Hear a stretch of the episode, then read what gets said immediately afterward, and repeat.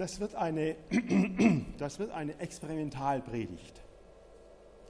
Sie merken es schon daran, dass die Musikanten hier oben sitzen bleiben, denn die brauche ich gleich und wir alle brauchen sie gleich. Ich möchte mit Ihnen ein Lied heute Morgen durchgehen. Und zwar ein Lutherlied. Es ist im Jahre 1523 entstanden. Und man muss sagen, bei allem, was Luther gepredigt hat und was durch die Buchdruckerkunst, die gerade aufkam, seine Predigten verbreitet hat, wahrscheinlich waren seine Lieder noch wirkungsvoller. Diese Lieder wurden überall hingetragen. In Lübeck zum Beispiel war es so, als Reformation eingeführt wurde, es war ja überall die katholische Kirche dran, und dann kam Luther und die Reformation. In Lübeck war es so, da gab es einen sogenannten Singekrieg. Das heißt, immer wenn der katholische Priester angefangen hat, die Messe zu halten, fingen Leute an zu singen, und zwar Lutherlieder, solange bis sie ihn zum Schweigen gebracht hatten. Das ist nicht die feine englische Art, aber es war der Stil, um das Evangelium deutlich zu sagen. In diesem Lied, das wir jetzt miteinander anschauen wollen, berichtet Luther im Grunde von seinem Leben. Es ist ein Erzähllied. Das heißt, er geht seine ganze persönliche Geschichte durch, vielleicht ist es auch Ihre Geschichte, meine ist es auf jeden Fall, wie das so ist mit dem Glauben.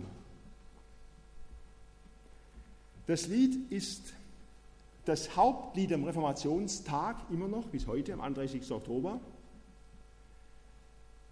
Es ist aber nicht ein feste Burg ist unser Gott, wie Sie vielleicht gemeint haben. Habe ich auch gemeint, das wäre es. Ist aber nicht. Das Hauptlied am Reformationstag ist das Lied Nun freut euch, lieben Christengemein. Es ist auch deshalb jetzt etwas experimentell, weil wir natürlich 500 Jahre Sprache zurückdrehen. Also ich lade Sie ein, sich auf das mal einzulassen. Das ist ein bisschen ein Wagnis, braucht Mut, Zumutung, um den Text in seiner Gestalt, in dieser Form zu verstehen. Vielleicht sagen Sie, das, das, das verstehe ich nicht, aber sehen Sie, dazu bin ich ja da heute, dass es vielleicht gelingt. Luther hat nicht nur den Text gedichtet, sondern auch die Melodie. Und das Lied hat die Form einer Ballade. Ballade heißt übersetzt Tanzlied. Also da war Musik drin in dem Lied, auch in der Melodie. Wir haben heute etwas mehr Synkopen und Punktierungen, das mag sein, aber ich möchte Sie jetzt mal mitnehmen zu diesem Lied. Wir singen mal die erste Strophe. Ich will Sie gleich darauf einstimmen, es sind zehn Strophen. Die schauen wir alle an. Wenn das zeitlich nicht ganz hinkommt, kann das sein. Aber ich will mich bemühen. Ich meine, bemühen hat auch eine Form, nämlich eine Uhr. So, wir steigen jetzt in das Lied ein. Manche werden das Lied kennen, viele wahrscheinlich nicht. Macht aber nichts. Nach zehn Strophen können Sie es.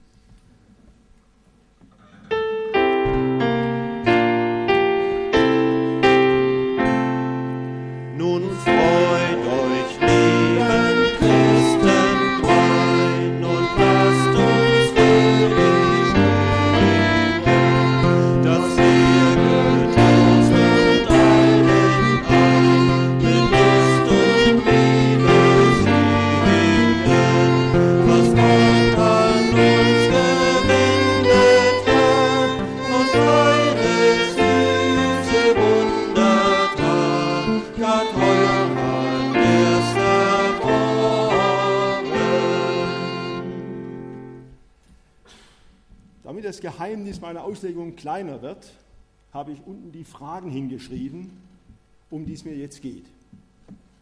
Also, wen spricht Luther eigentlich an mit diesem Lied? Das ist ganz einfach, erste Zeile schon. ihr lieben Christen gemeinsam, also uns alle, spricht er an. Und er spricht davon, dass wir nun fröhlich sein sollen und springen, singen. Worüber sollen wir uns freuen? Denn das ist ja das Thema. Freut euch, das Thema des ganzen Liedes, auch wenn die nächsten Strophen etwas weniger freudig aussehen werden. Es geht im ganzen Lied um die entscheidende Freude an Gott und dem, ja, an dem, was er an uns gewendet hat wie es dann in der drittletzten Zeile heißt. Was hat denn Gott an uns gewendet, also uns gegeben, in uns investiert, für uns getan? Seine süße Wundertat. Damit beschreibt Luther das, was am Kreuz geschehen ist, das Sie hier ständig vor sich haben.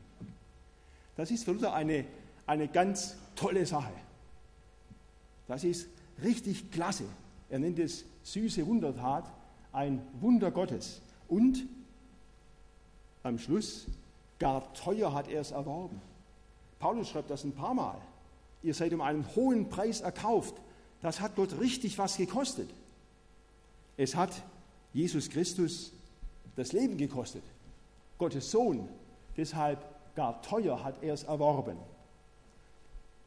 Wir sind von Gott so wertgeschätzt, dass er uns herausgeholt hat aus der Gottesferne durch Jesus.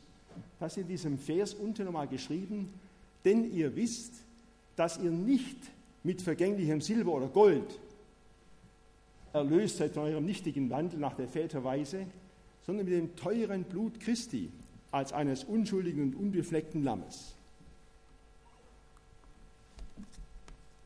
Vers 2 dem Teufel ich gefangen lag, im Tod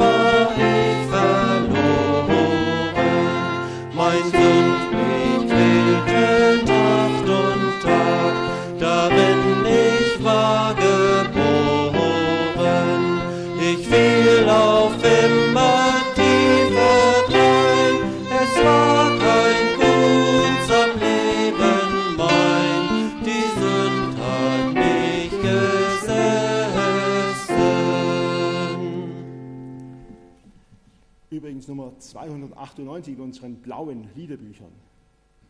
Vielleicht regt es Sie ja an, das sich nochmal zu Hause vorzunehmen.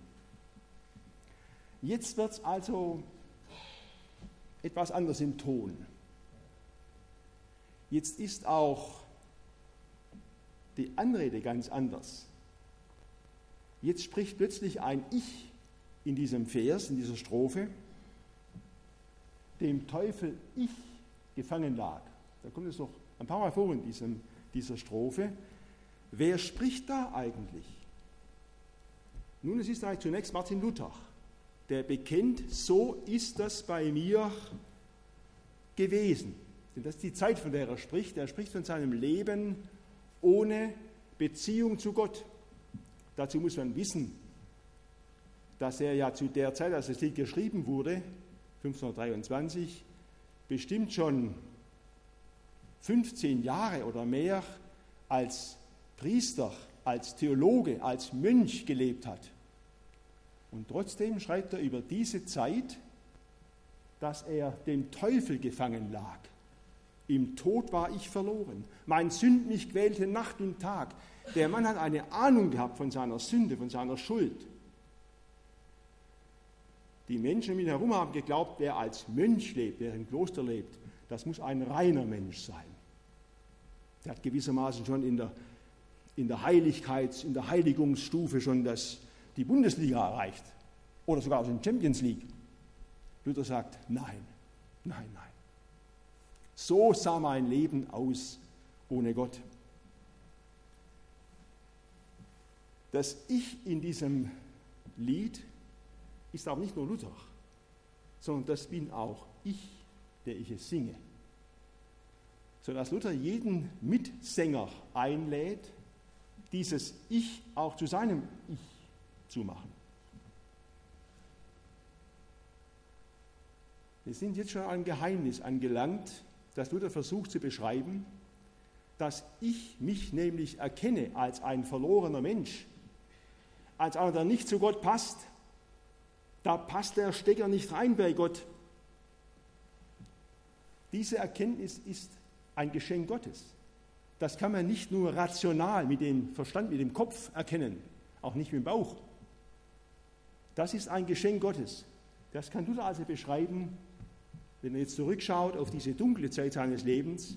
Das hat mir Gott gezeigt, so einer bin ich gewesen. Wenn man nach der, nach der Diagnose fragt, die ihn am Ende beschäftigt, dann ist es eigentlich eine Trinität des Bösen, die ihn umtreibt.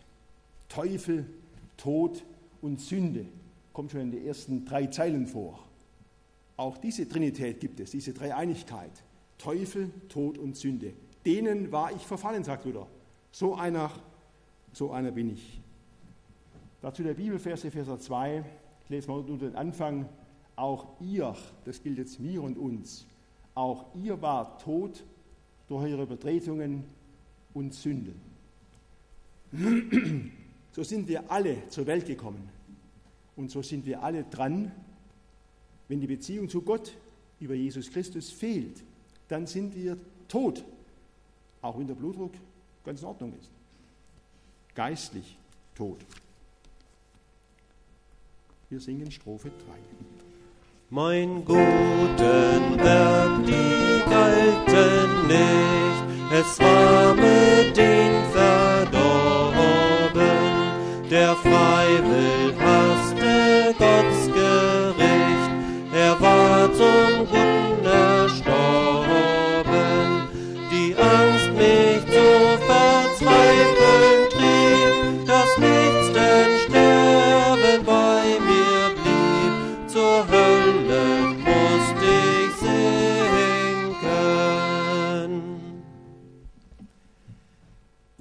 spricht Luther jetzt von den guten Werken? Vielleicht kommt es ja uns auch gleich in den Sinn, dass es doch so übel nicht sein kann. So schlecht kann es nicht, doch nicht um uns stehen, wie Luther im vorigen Vers beschrieben hat. Und wie gesagt, wenn man ihn anschaut als Mönch, der fastet, der sich für Gott einsetzt, der die Bibel studiert, der die täglichen Gebetszeiten einhält, dann müsste man eigentlich sagen, also was der tut, das muss doch vor Gott was gelten. Und Luther sagt, nein, das gilt nichts. Im normalen Leben ist das richtig, dass Gutes dann auch Lohn bringt, Belohnung bringt. Das ist ganz normal. Aber nicht bei Gott. Das ist der Unterschied. Jetzt kommt Wasser zu mir. Tolle Idee, vielen Dank, Klaus. Also, mein guten Werk, die galten nicht. Es war mit ihnen verdorben. Wenn der Mensch meint, er könne vor Gott durch Gutes tun etwas bewirken, irrt er sich. Das ist Luthers tiefe Erkenntnis. Jetzt kommt eine etwas schwierige Zeile mit dem freien Willen. Der frei will, hasste Gottes Gericht. Da müssen wir jetzt im Grunde tiefer einsteigen. Denn Luther weiß aus der Bibel, es kommt für uns alle, für jeden einzelnen Menschen kommt ein Gerichtstag Gottes, das sogenannte Weltgericht. Und da wird jeder von uns vor Gott stehen. Und Luther sagt, wenn ich daran denke, da kriege ich einen, einen solchen Hals. Das kann ich nicht brauchen.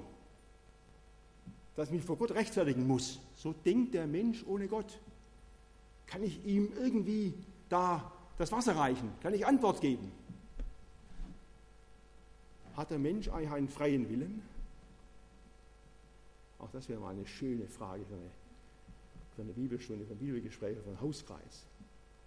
Luther hat ein dickes Buch geschrieben mit dem Titel Vom unfreien Willen.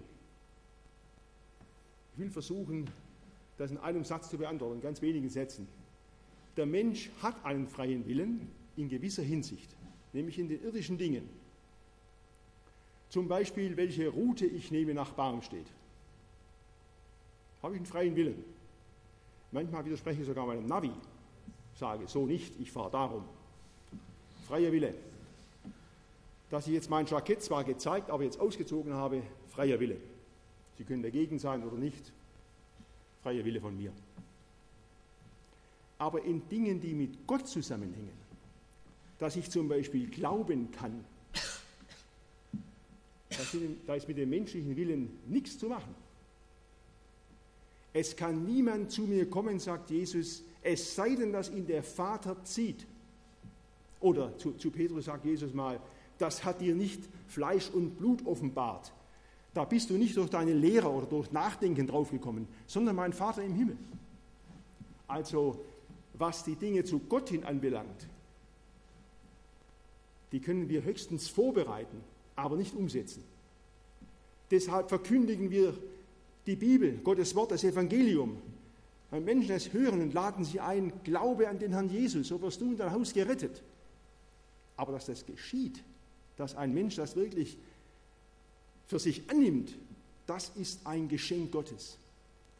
Luther sagt, und das kann ich nicht brauchen. Ich bin ein Kopfmensch. Für mich muss das alles lösbar sein durch Nachdenken. Aber er sagt, so habe ich früher gedacht. Jetzt, wo ich Jesus kenne, denke ich so nicht mehr. Wer so denkt und sich wie Luther anstrengt ohne Ende und Gott gefallen möchte, der kommt am Schluss zu diesem Ergebnis Angst, Sterben, Hölle, weil er merkt, es reicht nicht. Es gibt keine Heilsgewissheit, wenn ich selber die leider zu Gott emporklären möchte, weiß ich nie, ob ich genügend erreicht habe. Also auf dem Weg, ohne Gott, ohne Beziehung zu Gott, sich auf den Weg zu Gott zu machen, das geht nicht. Dazu der Vers aus Galater 2, auch ein komplizierter Vers, aber der hat richtig Tiefgang, weil wir wissen, dass der Mensch durch Werke des Gesetzes nicht gerecht wird sondern durch den Glauben an Jesus Christus sind auch wir zum Glauben an Jesus Christus gekommen, damit wir gerecht werden, durch den Glauben an Christus und nicht durch Werke des Gesetzes. Denn durch Werke des Gesetzes wird kein Mensch gerecht, auch kein Luther. Wir singen Strophe 4. Da jammert Gott in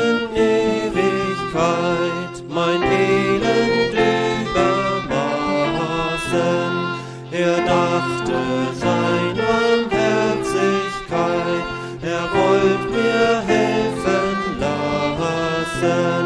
Er fand zu mir das Vaterherz, es war bei ihm für wahr kein Scherz.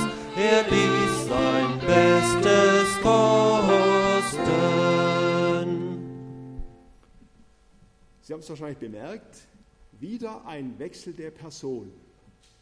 Jetzt ist nicht mehr das Ich dran von Luther und seine tiefe Erkenntnis, ich passe nicht zu Gott. Jetzt ist Gott dran. Er ist jetzt das Subjekt in dieser ganzen Strophe. Und woran leidet Gott? Er leidet an meinem Elend übermaßen. Das heißt, mein Elend ist so übermäßig groß, dass Gott weiß, ich kann es nicht lösen. Und das jammert ihn, das tut ihm leid, das bewegt ihn, das greift ihm ans Herz. Und so denkt er an seine Barmherzigkeit und überlegt jetzt, wie er helfen kann. Er wendet, sagt Luther, mir das Vaterherz zu. Gott zeigt sich mir, wie er ist, als der barmherzige und liebende Gott und macht keine Witze sondern lässt es sein Bestes kosten. Sein Bestes, das ist Jesus. Dazu dieser wahrscheinlich berühmteste aller Bibelverse. Also hat Gott die Welt geliebt, muss ja schon einmal unterbrechen. Das Wort also verwenden wir in unserer Sprache heute ganz anders. Es regnet, also nehme ich einen Regenschirm mit. Das ist unser also. Aber dieses Wort, das hier steht, auch im Griechischen, heißt einfach so. Nicht so sehr, sondern so, auf diese Weise. Schreiben Sie das in Ihrer Bibel, Johannes 3,16, in den Rand. Das ist ganz wichtig. So, so, mit dem Kreuz, mit dem am Christus hingerichteten Sohn Gottes. So hat Gott die Welt geliebt. Wenn Sie das Kreuz sehen, dann sehen Sie die Liebe Gottes in einer, in einer Konzentration, wie sie nirgends stärker ist. So hat Gott die Welt geliebt, dass es einen eingeborenen, seinen einzig geborenen Sohn gab, damit alle, die ihn glauben, nicht verloren werden, sondern das ewige Leben haben. So, nur so. Also es ist nicht, die, nicht das Maß der Liebe Gottes, nicht die Größe, so sehr, so groß, so viel, sondern die Art. Auf diese Weise hat Gott die Welt geliebt, mich und uns geliebt.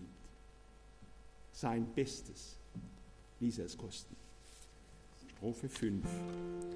Er sprach zu seinem lieben Sohn, die Zeit ist hier zu erbarmen, fahr hin meins Herzens Wertekron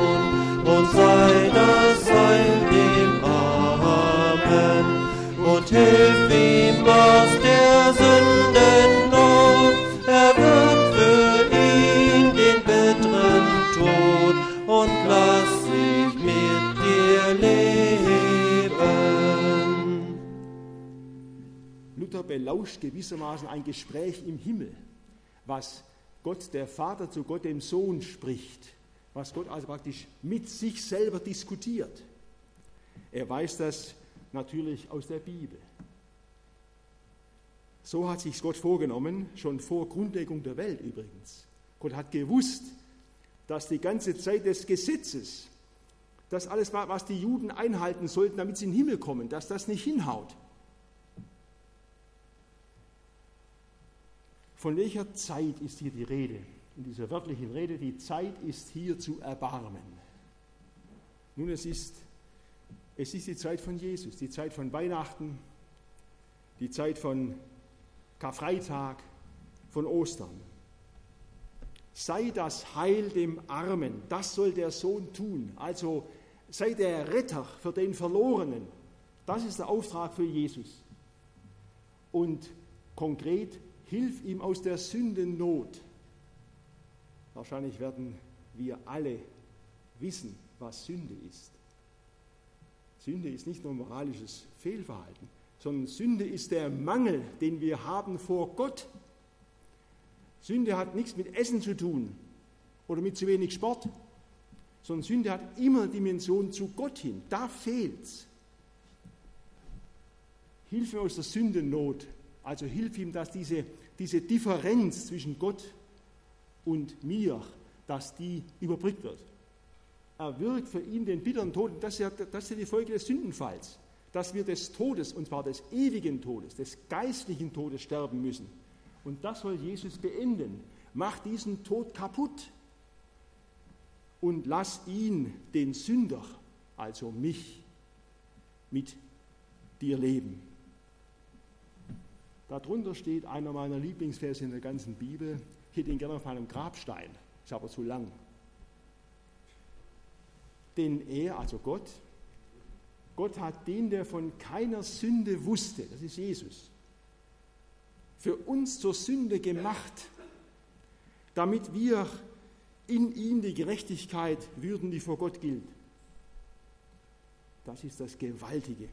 Jesus wird zum Sündenklotz am Kreuz und dort erledigt Gott die Sünde, indem Jesus stirbt. Das ist das Geheimnis des Kreuzes.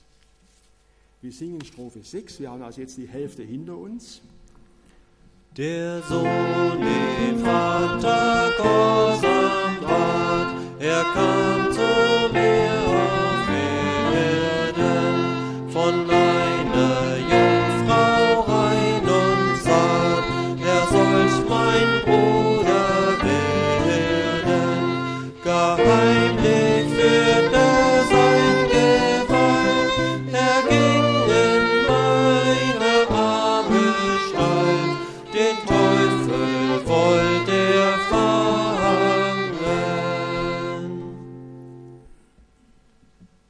Gespräch im Himmel ist zu Ende.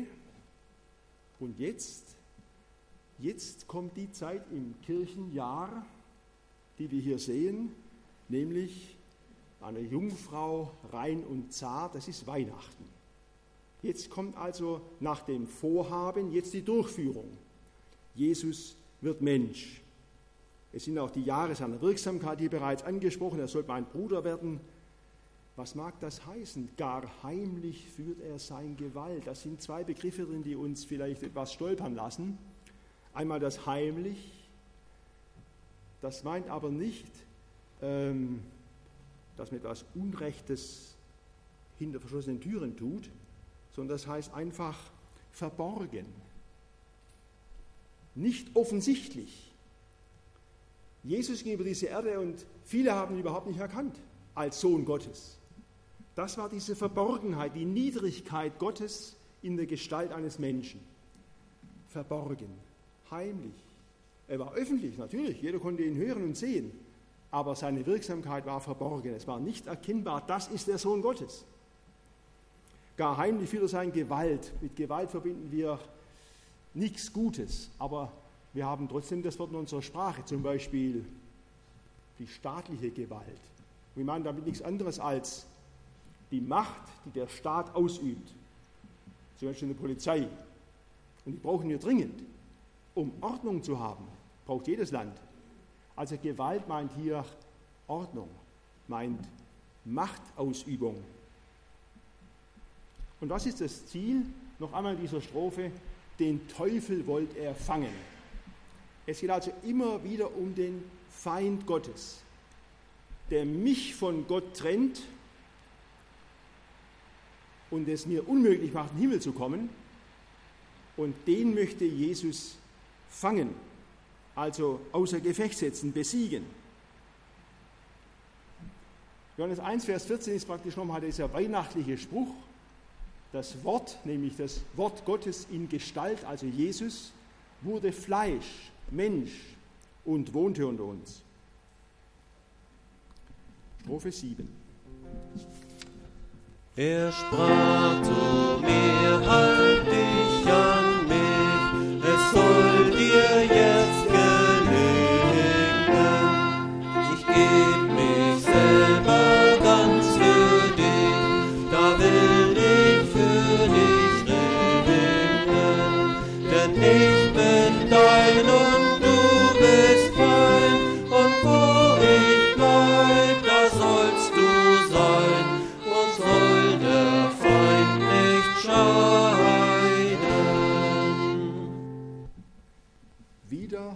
wechselt die Person.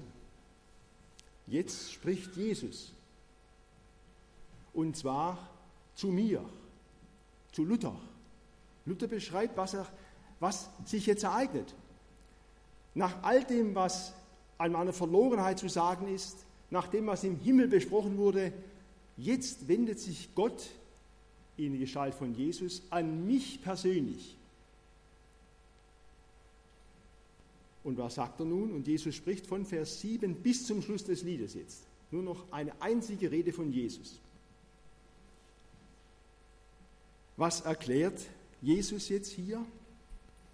Achten Sie mal auf die Strophe, auf die Zeile 3 und 4, wo zweimal das Entscheidende vorkommt, was Jesus getan hat, nämlich dieses für dich, für dich. Das ist im Grunde zusammengefasst, konzentriert, worum es bei Jesus eigentlich geht im Blick auf uns. Es ist für mich geschehen, was er gemacht hat. Ich will für dich ringen, bin ganz für dich da. Ich bin dein, du bist mein. Wo ich bleib, wo ich bin, da sollst du sein. Uns soll der Feind nicht scheiden. Welch eine Zusage. Wenn Jesus unser Leben an sich bindet, wenn wir uns an ihn binden lassen, dann gibt das keine Trennung mehr. Es ist fest verschweißt. Das ist was ganz Großartiges. Uns soll der Feind nicht scheiden. Das hat er zwar vor, der Teufel hat es vorher auch geschafft, konnte den Menschen von Haus aus von Gott getrennt sein, halten, aber das beendet Jesus. Strophe 8. Vergießen wird er mir mein Blut, dazu mein Leben rein. das leid ich alles dir zu gut, das halt mich fest im Glauben, den Tod verschlingt das Leben mein, mein Unschuld trägt die Sünde dein, da bist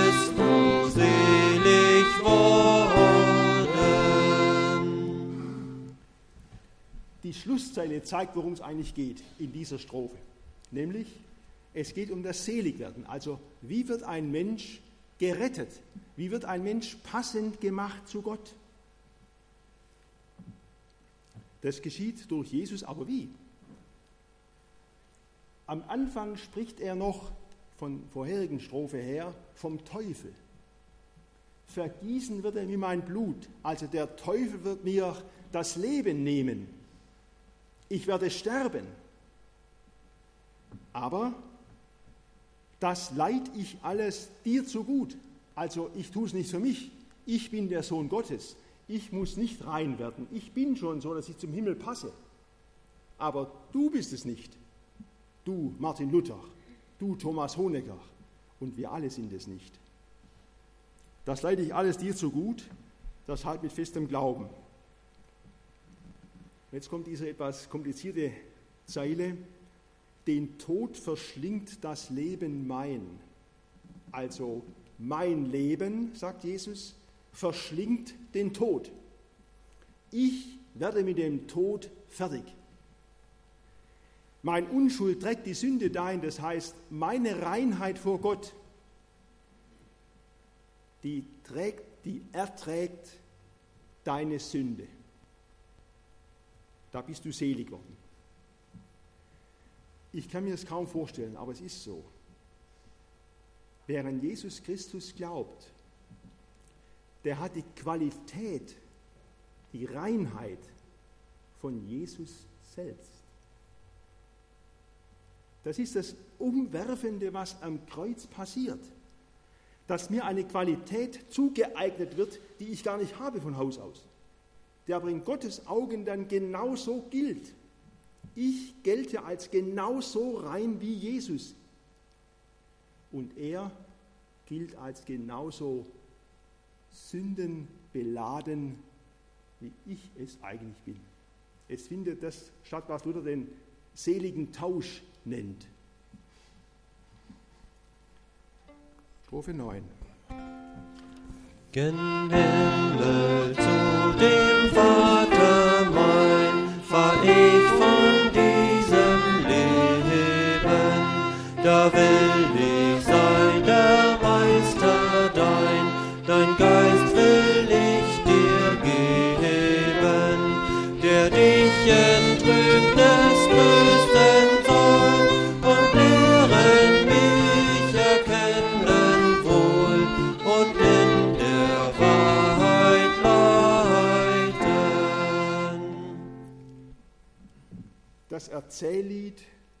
wandert nicht nur durch das Leben von Martin Luther, es wandert auch durchs Kirchenjahr. Und jetzt sind wir angelangt bei Himmelfahrt und Pfingsten. Gen Himmel zu dem Vater mein, sagt Jesus, fahre ich von diesem Leben. Ich mache mich auf und fahre wieder in den Himmel. Aber, aber dann, dann, dann fehlt uns ja das Entscheidende, was wir brauchen. Nein, nein, sagt Jesus. Da will ich sein der Meister dein, das heißt, von dort aus werde ich dein Leben begleiten. Aber den Geist will ich dir geben. Ich lasse euch nicht zurück als Weisen, sagt Jesus mal. Ich sende euch den Tröster, den Fürsprecher, den Begleiter. Oder wie es in dem Vers unten heißt, wenn aber jener kommt, der Geist der Wahrheit, wird er euch in alle Wahrheit leiten. Denn er wird nicht aus sich selber reden, sondern was er hören wird, das wird er reden und was Zukünftiges wird er euch verkündigen. Er wird mich verherrlichen, denn von dem meinen wird er es nehmen und euch verkündigen. Also, das ist die Aufgabe des Heiligen Geistes, uns Jesus schmackhaft zu machen, dass wir ihm vertrauen, an ihn glauben und uns dann auch zu begleiten in einem Leben nach der Bekehrung, ein Leben lang bis hin zum Himmel. Das ist die Aufgabe des Heiligen Geistes.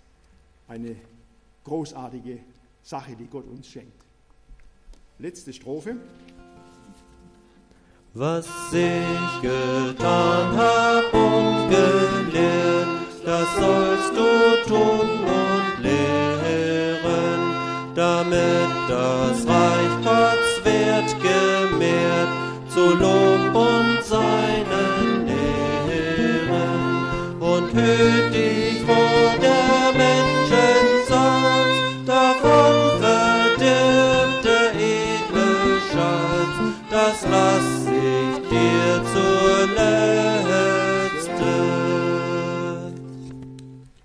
Letzte, also zuletzt, zum Schluss.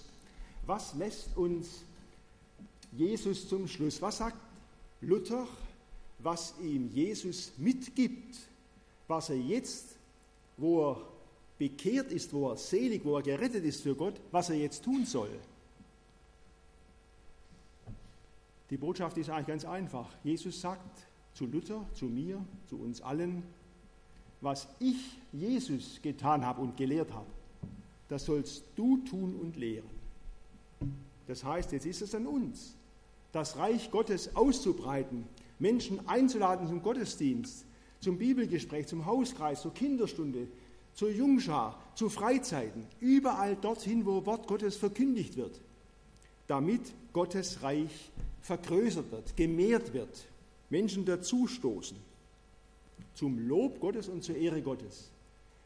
Es gibt allerdings eine, eine gewisse Gefährdung, die will Luther auch nicht verschweigen. Hüt dich vor der Menschensatz, also vor den, vor den klugen Einlassungen von Menschen. Hüte dich davor. Vermische das nicht mit dem Evangelium. Also was wäre das zum Beispiel, wenn man zum Beispiel Gott erweitert und sagt, eigentlich ist doch alles Gott. Auch in den verschiedenen Religionen immer der gleiche Gott. Das wäre nach der Bibel eine unzulässige Erweiterung. Das wäre Menschensatzung, menschliche Gedanken. Es gibt aber auch Verkürzung, dass man irgendwas weglässt und sagt, das und das ist nicht ganz so wichtig. Also Glauben ist okay, aber wie du nachher lebst, ist eigentlich völlig egal. Würde Jesus sagen, nein, nein, nein, nein. Wer glaubt, der lebt auch mit mir und lebt nach meinen Geboten. Klarer Fall. Denn der edle Schatz, das Evangelium, die Bibel wird, wird verdorben, wenn wir sie verbiegen oder verkürzen oder verlängern. Dazu der Missionsbefehl, mit dem ich schließen möchte. Jesus trat herzu, redete mit den Jüngern und sprach, mir ist gegeben alle Gewalt, alle Macht im Himmel und auf Erden. Darum geht hin und lehret alle Völker, taufet sie auf den Namen des Vaters und des Sohnes und des Heiligen Geistes und lehret sie halten alles, was ich euch befohlen habe.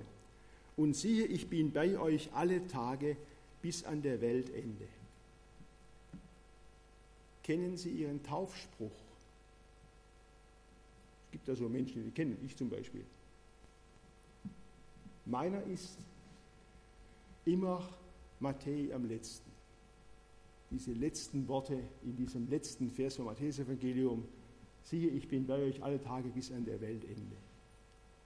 Ich möchte gerne mein Leben leben in Erinnerung von guten Worten Gottes an mich.